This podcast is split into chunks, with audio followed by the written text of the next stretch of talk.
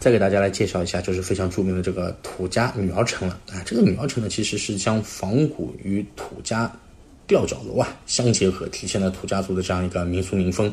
这里呢，其实汇集了上百家这样一个商店和这个风情的客栈，数十家经营特色的这样一个餐饮和美食的一个小吃餐厅啊，建有这个景观草坪啊，还有综合运动中心啊，室内情景剧场、女儿城大剧院，还有这个大型的这个水上乐园。所以说，从地理位置上来讲的话呢，其实土家女儿城啊是处于这个恩施市七里坪。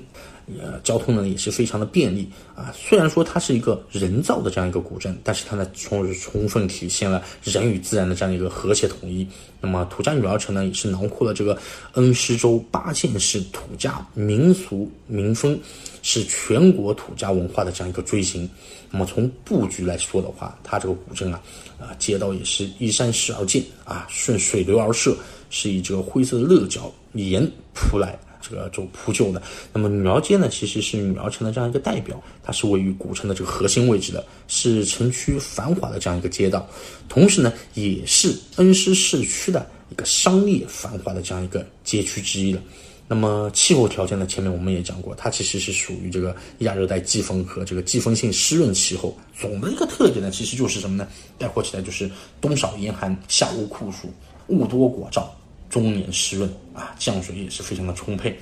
那么当地的一些民俗文化其实也是非常有趣的啊，比如说他们有些啊摔碗酒，其实摔碗酒的话，其实是源于土家族在古代的话呢。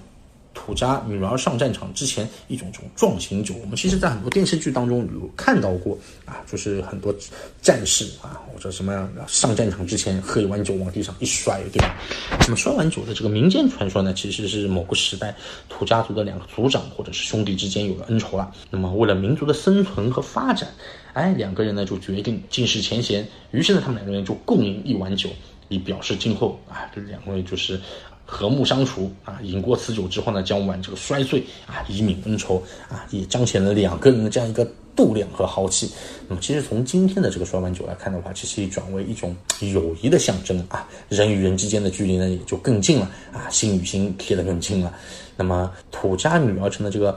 八人堂民俗风情园啊，是目前这个恩州市州啊市内的话摔碗酒文化非常集中的这样体现之一。还有这个白手舞。还有像这种土家女儿会，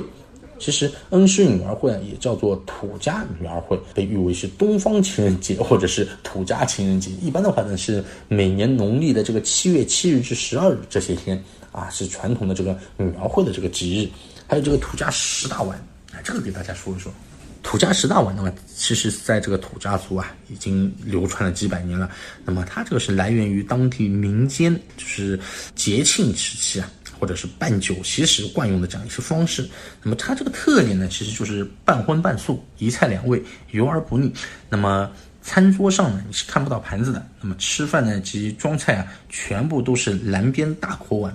那么土家人其实他的生性是非常好客的，同时呢又很很爱面子，对吧？那由于以往生活呢就相对来说比较贫困一些，他没办法安排就是足量的这个菜肴。但是呢，又想使得这个餐桌上的菜品呢看起来数量比较多，这个好面子嘛，啊，因此呢，一般每桌都会安排十碗菜。那么荤菜下面呢，用这个素菜垫底，久而久之呢，就形成了当日举办这种红白喜事的这固定的这个菜式了啊。那么以前啊，这个土家族的餐桌上是看不到盘子的，桌子上放的全部都是南口的这个大锅碗，而且呢，桌上放的就是十碗菜。久而久之，土家人就给这个宴席啊。哎，取名为叫做土家十大碗。那么除了这个十大碗之外呢，桌上还会配配置一些腌菜啊什么的这种啊腌菜碟啊或者怎么样的，给客人比较备用。所以说这个呢是非常有趣的啊。还有像这种土家族的这个哭嫁，